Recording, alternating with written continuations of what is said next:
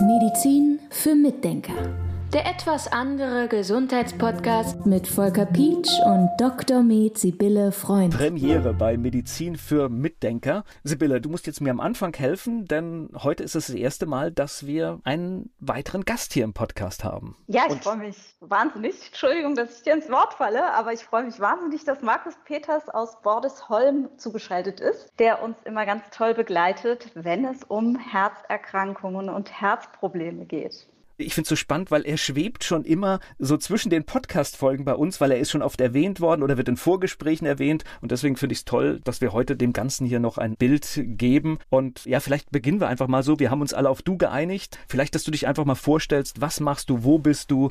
So fangen wir einfach mal an. Ja, herzlichen Dank für die Einladung an euch beide. Vielen Dank, dass ich da sein darf.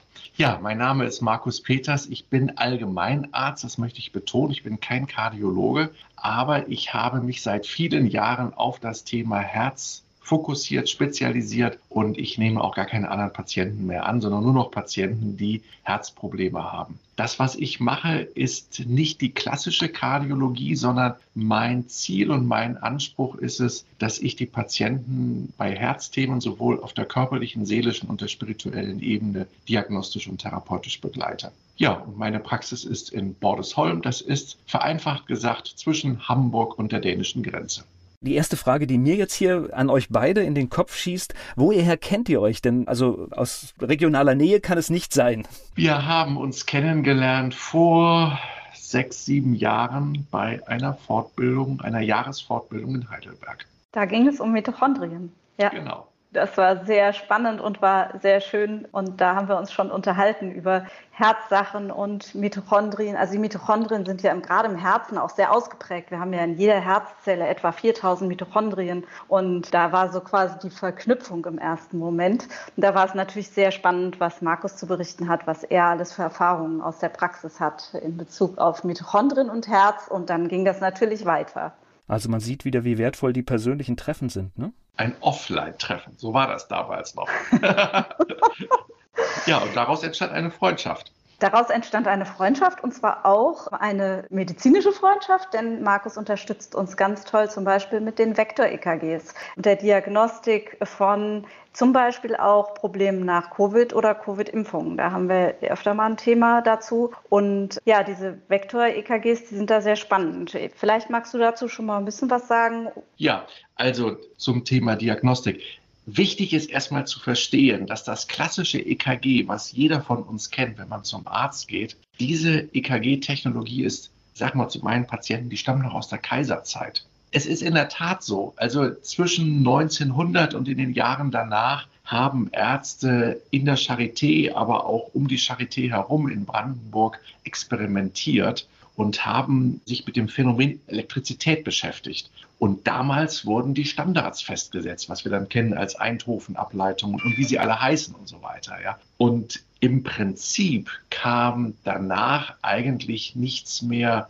jetzt so großes Wesentliches dazu. Natürlich wurde die Technologie immer kleiner, immer mehr verfeinert. Wenn man sich das vorstellt, damals, da war, also in der Charité, war so ein EKG, war so groß wie eine Küche heutzutage. Also richtig, richtig großer Apparat war das gewesen. Eine Spezialuntersuchung halt. Und heutzutage, ja, kann man ja ein EKG in der Apple Watch drin haben. Das hat sich also wahnsinnig minimiert alles, aber vom Prinzip her hat sich da nichts verändert. Es gab damals schon auch eine konkurrierende Ansicht und zwar eben das Ganze auch anders darzustellen. Das ist jetzt ein bisschen schwierig, das jetzt ohne Bild zu zeigen. Und zwar die räumliche Ausbreitung der elektrischen Stromkurve, darum geht es. Und das ließ sich aber damals nicht durchsetzen, weil es von den Datenmengen her nicht darstellbar war.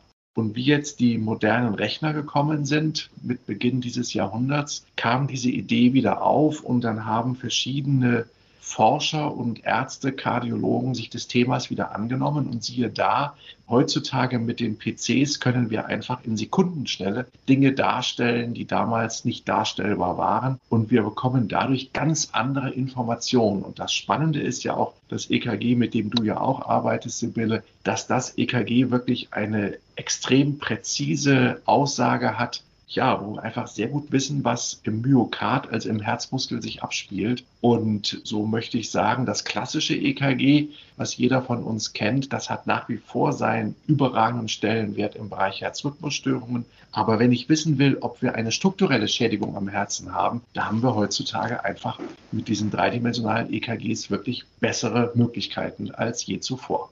Das heißt, das eine gibt so die Werte wieder, wie schlägt das Herz, und bei dem anderen sehe ich, wo vielleicht ein Problem ist und kann die Stelle exakt benennen. Genau, also mit dem klassischen EKG, also wenn ich so Herzstolperer habe, ja, oder höhergradige Herzrhythmusstörungen, die sehe ich im klassischen EKG. Also ich mache bei allen Patienten immer beides, ja, also das klassische EKG ist nach wie vor, hat das seinen Stellenwert. Aber wenn es darum geht, jetzt meinetwegen Durchblutungsstörungen zu sehen, das sehe ich im klassischen EKG erst relativ spät. Und das sehe ich eben in so einem Vektor-EKG oder in so einem dreidimensionalen EKG wesentlich früher. Und ich sehe auch in diesen modernen EKGs eben auch gerade diese Schäden, sei es durch eine Corona-Infektion oder durch eine Corona-Impfung, also diese Schäden im Herzmuskel, kann ich da in einem viel früheren Stadium sehen. Ihr habt jetzt beide Corona hier ins Spiel gebracht, deswegen muss ich jetzt hier nachfragen. Das hat also eine Bedeutung? Das heißt, ihr seht Dinge heute häufiger als früher? Definitiv, massiv. Also ich habe mittlerweile recht viele Patienten, die zu mir kommen mit Long-Covid oder eben nach Impfung, entsprechenden Herzschäden dann. Und der erste Schritt ist ja der, dass die Patienten häufig erstmal froh und dankbar sind, dass man ihnen etwas zeigen kann. Ja, da ist wirklich was, ja. Also die Schäden am Herzen sind nicht eingebildet oder die Beschwerden am Herzen sind nicht eingebildet, sondern da ist wirklich ein Problem. Und dann eben diese EKG-Diagnostik zusammen mit anderen Dingen, auch dann mit mitochondrialer Diagnostik, was ja Sibylle in diesem Podcast ja auch schon mehrfach dargestellt hat, diese Dinge zusammen ergeben dann ein vollständiges Bild. Und das diskutieren wir ja auch immer wieder bei Patienten. Weshalb wir so oft über Covid und Covid-Impfstoff, Impfungen oder Impffolgen reden, hat, äh, denke ich, damit zu tun, dass wir diese Connection gerade ganz besonders über dieses EKG hatten jetzt in letzter Zeit. Ja, also wir reden auch über viele andere Sachen. Wir reden über Therapien, wenn Herzrhythmusstörungen oder wenn Blutdruckprobleme da sind, da reden wir auch mal über sowas. Oder wir sprechen auch bei Durchblutungsstörungen, da können wir auch mal einen Podcast drüber machen irgendwann, was du machst, um eine Stent-Therapie unter Umständen vermeiden zu können. Da gibt es auch noch tolle Alternativen. Also wir reden über mehrere Sachen, aber was uns in den letzten Wochen, Monaten eben sehr beschäftigt, war das Thema Covid und nach Impfung, dass da Probleme auftreten. Deshalb kam das eben wahrscheinlich so in den Fokus, ja. Ich wollte auch mit der Nachfrage nur unterstreichen, dass ich glaube, es ist ja ein gutes Signal, wenn man jetzt vielleicht sagt, man spürt etwas, dass man auch, wenn es die Option gibt, nachgucken lässt. Weil ich kann mir auch vorstellen, je früher etwas entdeckt wird, umso besser ist es auch und umso mehr Optionen gibt es vielleicht auch etwas wieder für die Gesundheit zu tun. Auf jeden Fall. da möchte ich nur ganz kurz einen kleinen Fall einschieben. Ich habe aktuell eine junge Frau, die hatte einen Virusinfekt, also keine Impfung, aber einen Virusinfekt, zwar auch nicht Covid, zwar eine andere Virusinfektion. Und bei der habe ich diese dieses Vektor-EKG gemacht und das war auffällig in Richtung Myokarditis. Dann ist sie in eine Ambulanz gegangen, hat sich da ganz normal konventionell durchchecken lassen mit Ultraschall des Herzens, mit EKG des Herzens, mit Enzymen, Herzenzymen und diesen ganzen Parametern, die man machen kann, wenn man einen Verdacht auf eine Myokarditis hat. Und die haben gesagt, es wäre nichts Auffälliges. So, die haben sie natürlich auch nochmal zur Kontrolle einbestellt. Und ich habe aber darauf bestanden, dass ich wissen will, was da los ist, weil das Vektor-EKG so auffällig war. Und glücklicherweise haben wir da ein MRT machen lassen können von dem Herzen und da hat sich herausgestellt, sie hatte eine leichte Myokarditis. Das hat dann zur Konsequenz, dass man eben sagt, sie muss sich schonen und sie muss das auskurieren. Das ist sehr wichtig gewesen in dem Fall. In einem anderen Fall, wenn man gesagt hätte, sie hat nichts, hätte sie vielleicht Sport gemacht oder irgendwas und hätte sich überlastet und dann hätte es wieder noch oder dann hätte es langfristigere Probleme gegeben. Und das Interessante war, sie hatte dauernd Herzrasen und war auch einmal ohnmächtig geworden. Das heißt, sie hatte Symptome. Auch als sie noch bei den Kollegen war, war auch noch eine Tachykardie da, also schneller Herzschlag. Das mal ganz kurz eingestreut von mir, aber ich glaube, Markus, du hast da sehr viel mehr Erfahrungen. Ja, ich kann das nur bestätigen, absolut, das, was du sagst, ja. Und das Schöne ist ja auch, wir arbeiten da ja auch nicht gegen die Schulmedizin, sondern ganz im Gegenteil ich finde, wir haben mit diesen modernen EKG-Möglichkeiten ein gutes Tool, die Patienten rauszusieben, die wir zum MRT dann schicken. Weil wenn wir jetzt alle Patienten, die irgendwie, ich sage jetzt mal saloppen Zipperlein am Herzen haben, ins MRT schicken, das geht ja auch nicht. Ja? Das heißt, wir müssen ja irgendwelche Kriterien haben, dass wir die Patienten vorfiltern, wo wir sagen, da da ist jetzt wirklich ein MRT angezeigt. Und so war es ja bei der Patientin ja auch, über die haben wir ja damals auch zusammen gesprochen. Ab wann muss ich denn nachschauen lassen? Also es waren jetzt leichte Symptome. Was sind denn die Symptome? Wo muss ich aufmerksam werden? Wann? Sehr gute Frage. da muss ich echt einen Moment drüber nachdenken. Ich würde sagen, vor allem dann, wenn etwas definitiv anders ist als früher. Das ist erstmal so die, die erste Aussage, die ich dazu sagen würde. Wenn ich merke, man irgendwie, da ist was in meinem Brustkorb, das kenne ich so nicht. Das kann ein erstes Alarmzeichen sein, weil wie Sibylle auch schon eben sagte, ja, das muss nicht immer so voll dramatisch sein. Ja, also manche Patienten jetzt ja auch gerade im ganzen Kontext von Long-Covid und nach Impfproblemen, die haben ja häufig ja auch nur so sehr diffuse, schwer fassbare Probleme, wo wir dann eben doch auch fündig werden. Und das macht die Sache ja auch so schwierig. Und da muss man ja auch sagen, da kann ich ja auch sehr gut nachvollziehen, wenn ich an meine eigene Zeit im Krankenhaus denke, dass man da in der Notfallambulanz auch wahnsinnig wird. Da, da kann man auch gar nicht jedem dieser Patienten, die mit diesen merkwürdigen, diffusen Symptomen reinkommen, denen immer so nachgehen. Also das haut überhaupt gar nicht hin weil natürlich auch eine, einiges ja auch Sorgen sind. Ja, das kommt ja auch noch da hinzu. Ich weiß nicht, ob du jetzt auch sowas erlebt hast, Sibylle, aber ich hatte jetzt zum Beispiel auch Patienten gehabt, jetzt auch in jüngster Zeit, die wirklich auch kardial echt in die Knie gehen über das, was politisch gerade passiert, ja, mit den Anschlägen auf die Pipelines und so weiter, die dann solche, also psychosomatische kardiologische Beschwerden kriegen und die haben organisch nichts, aber ihnen geht das Ganze auf die seelische Ebene aufs Herz, ja. Das kommt ja auch noch da hinzu, ja. Und da jetzt zu differenzieren, wer hat wirklich ein organisches Problem und wo ist einfach mal ein 10, 15 Minuten oder ein halbstunden Gespräch angezeigt, um das Ganze einzusortieren, dem Patienten zu zeigen, wie kann ich mich distanzieren von den Dingen, die sich passieren in der Außenwelt, ja. Alleine auch das Thema Blackout, also das erlebe ich bei vielen Menschen, das ist eine solches Schreckgespenst, eine solche Angst, und wir dürfen nicht vergessen, das Herz ist ein ganz wesentliches psychosomatisches Organ. Und das zeigt sich dann in Form von Herzrhythmusstörungen und so weiter. Und das muss gar nichts mit einer Impfung zu tun haben oder mit der Corona-Infektion. Ach, Sibylle, wir sind, wir sind hier bei unseren Lieblingsthemen, ne? Das ist Stress, aber halt auch, was wir immer wieder erwähnen, welche Rolle die sprechende Medizin hat. Denn natürlich ist in einem Beratungsgespräch und man hat die Zeit dafür, kommt man wahrscheinlich nach vielleicht 30 Minuten auch, ja, auf die Spur, dass das vielleicht auch jetzt hier Stress und negative Nachrichten sind. Absolut. Und da ist übrigens, macht der Markus auch eine tolle Arbeit, die finde ich auch sehr interessant, nämlich mit der Herzratenvariabilität. Da wollte ich nur noch mal kurz darauf hinweisen, da misst du ja und legst die, kannst dem Patienten auch tolle Sachen an die Hand geben. Ne? Genau. Da auch nochmal wieder ein kurzer Rückblick zum Thema Geschichte des EKGs. In den 70er Jahren hat man gedacht, also 70er Jahre des 20. Jahrhunderts hat man gedacht, dass ein möglichst gleichschlagendes Herz, dass das ein Zeichen von Gesundheit ist. Wir müssen das mal reinziehen. Man hat damals bei Jugendlichen, die eben, wie wir das nennen, heutzutage eine gesunde Herzratenvariabilität haben, die hat man damals mit Beta-Blocker behandelt, um das wegzukriegen.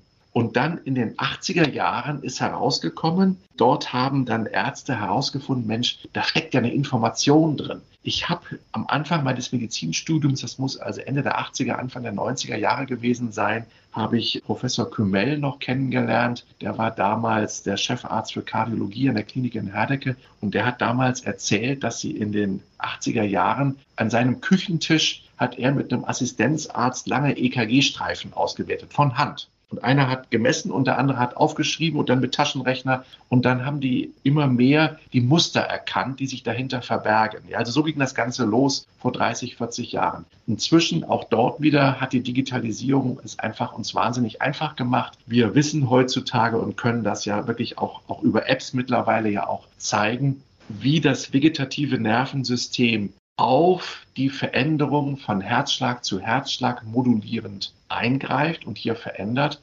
Und das mache ich sehr gerne mit den Patienten. Das heißt, ich messe entsprechend und lasse dann zum Beispiel die Patienten Kopf rechnen. Aber ich sage es ihnen vorher nicht, dass sie jetzt Kopf rechnen müssen. Das heißt, ich lasse sie mitten ins kalte Wasser hineinspringen und dazwischen kommen dann historische Fragen. Zum Beispiel eine Frage, die ich dann gerne stelle, ist die, wer war der letzte Bundeskanzler vor Olaf Scholz? Dann kommt immer die Antwort Angela Merkel und dann wiederhole ich die Frage und irritiere damit natürlich die Patienten vollständig lange, bis dann kommt Helmut Kohl. Ich sage, sind Sie sich da sicher? Äh. So, und dann irgendwann, ach, Gerhard Schröder. ja. Also über solche Fragen die Patienten wirklich ins Boxhorn zu jagen, weil natürlich keiner damit rechnet, dass der liebe Herr Peters einen solche, solche fiesen Fragen plötzlich stellt. Ja? Und dann sehen wir, und dann schauen wir uns das hinterher zusammen an, wie dieser Stressor gewirkt hat. Und das Spannende ist ja, wenn ich in Stress gerate, ist dieser Stress innerhalb von Sekunden im gesamten Organismus drin, in jeder Zelle ja, über die Hormone, über das vegetative Nervensystem. Und dann zeige ich auch gerne den Patienten, dass ich die auffordere, mit geschlossenen Augen einfach nur an etwas zu denken, aber richtig voll mit Emotion, was sie seelisch belastet hat. Und das kann ein Erlebnis von heute Morgen sein, das kann ein Ehestreit von heute Morgen sein, das kann aber auch ein schlimmes Ereignis aus der Kindheit sein. Egal was, wenn ich da voll reingehe mit der Emotion, sehe ich ich bin sofort im Stress. Das heißt, alleine das dran denken an etwas, was mich vor 30 oder 40 Jahren traumatisiert hat, reicht schon, um entsprechende Stressreaktionen im Körper auszulösen. Und dann wird natürlich den Patienten das klar und dann verstehen sie, aha, so sind die Zusammenhänge und so weiter. Und wenn ich dann ein bisschen was dazu erkläre, dann erschließt sich dann viel. Hier erklärt sich für mich so ein bisschen auch, welche ja, mächtigen Dinge wir mit uns haben, um für unsere eigene Gesundheit zu sorgen. Auf jeden Fall, auf jeden Fall. Also die Art und Weise, wie wir über uns selber denken und fühlen, damit verändern wir uns, ja. Emotionen, ja, Motion, ja, also das sind meine, meine Beweggründe, damit verändere ich meine Physiologie, ja. Mit allem, was ich begehre, was ich ablehne und so weiter, sind immer bestimmte Prozesse im Gehirn verbunden, also Gehirnaktivitäten und bestimmte Nervenbereiche vom, von den Hormonen. Und das rufe ich damit jedes Mal wieder hervor. Ja, und das macht das ja auch so wahnsinnig schwierig, eine Gewohnheit zu verändern, weil eine Gewohnheit ist eingeschrieben in körperliche Prozesse und die muss ich erstmal überwinden. Ja, sehr, sehr spannend. Und ich muss jetzt überlegen, warum ich die Zeit mit Gerhard Schröder auch komplett verdrängt habe. Du hast so eine angenehme Stimme. Das heißt, du solltest einen Podcast machen.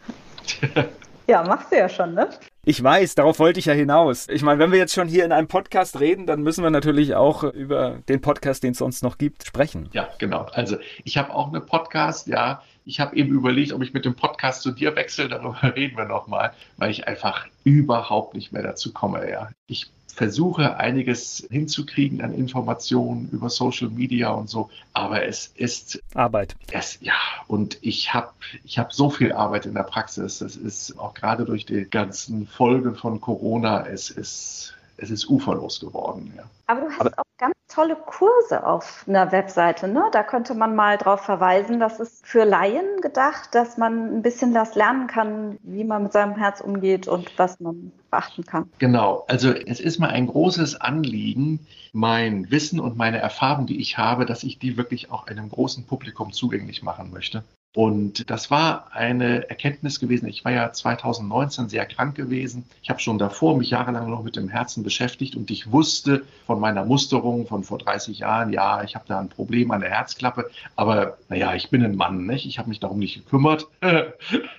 ich kann das ja sagen als Mann und habe das also fleißig verdrängt. Und dann musste ich mich im August ad hoc sehr schnell innerhalb von Tagen ging das einer schweren Herzklappenoperation unterziehen. Seitdem kenne ich praktisch alle Symptomenkomplexe der Kardiologie aus dem eigenen Erleben und habe das auch nur mit Mühe und Not das Ganze überlebt und habe danach, wie ich dann wieder so mich berappelt habe und den Weg ins Leben zurückgefunden habe, da ist mir klar geworden, ich will das, was ich mir erarbeitet habe in den ganzen Jahren, das will ich irgendwie auch der Welt übergeben. Und eine Möglichkeit dafür ist eben, dass ich zu verschiedenen Krankheitsbildern gerade massiv was am Aufbauen bin, so etwas wie eine Art Bibliothek, wo man sich zu verschiedensten Krankheitsbildern informieren kann, wo ich erzähle, was man in der leitliniengerechten, also universitären Medizin macht, aber was man auch eigenverantwortlich dazu tun kann, beispielsweise mit Nahrungsergänzungsmitteln, was da zu überlegen wäre, was man tun kann an seelischen Übungen, wie ich eine innere Haltung dazu bekommen kann. Das ist aber ganz wichtig, ja. Also meine innere Haltung verändert etwas, ja. Also bin ich ein Opfer der Erkrankung? Ja, das ist so eine erste wesentliche Erkenntnis, die ich immer gerne an der Stelle sage. Spreche ich davon, ich bin krank oder ich habe eine Erkrankung? Ja, wenn ich sage, ich bin krank, dann bin ich voll in der Identifikation drin. Sehr gut, ja. Wenn ich sage, ich habe eine Erkrankung, dann sage ich, oh, okay, ja, ich, ich habe auch eine Erkrankung. Ja, ich persönlich habe viele Erkrankungen, ja, aber damit identifiziere ich mich nicht. Mhm. Das ist ein ganz wesentlicher Punkt. Womit identifizieren wir uns, ja? Und identifiziere ich mich mit dem Markus, der hilfsbedürftig ist und dies und das und jenes nicht mehr kann und so weiter. Ja, ja, ich kann auch vieles nicht mehr aufgrund körperlicher Einschränkungen. Oder identifiziere ich mich mit demjenigen, der trotz aller Schwere auch das Leben genießt und sich freut. Sibylle, das wäre, das wäre die Stelle, wo ich normalerweise den Podcast beende. Das habe ich gerade gedacht.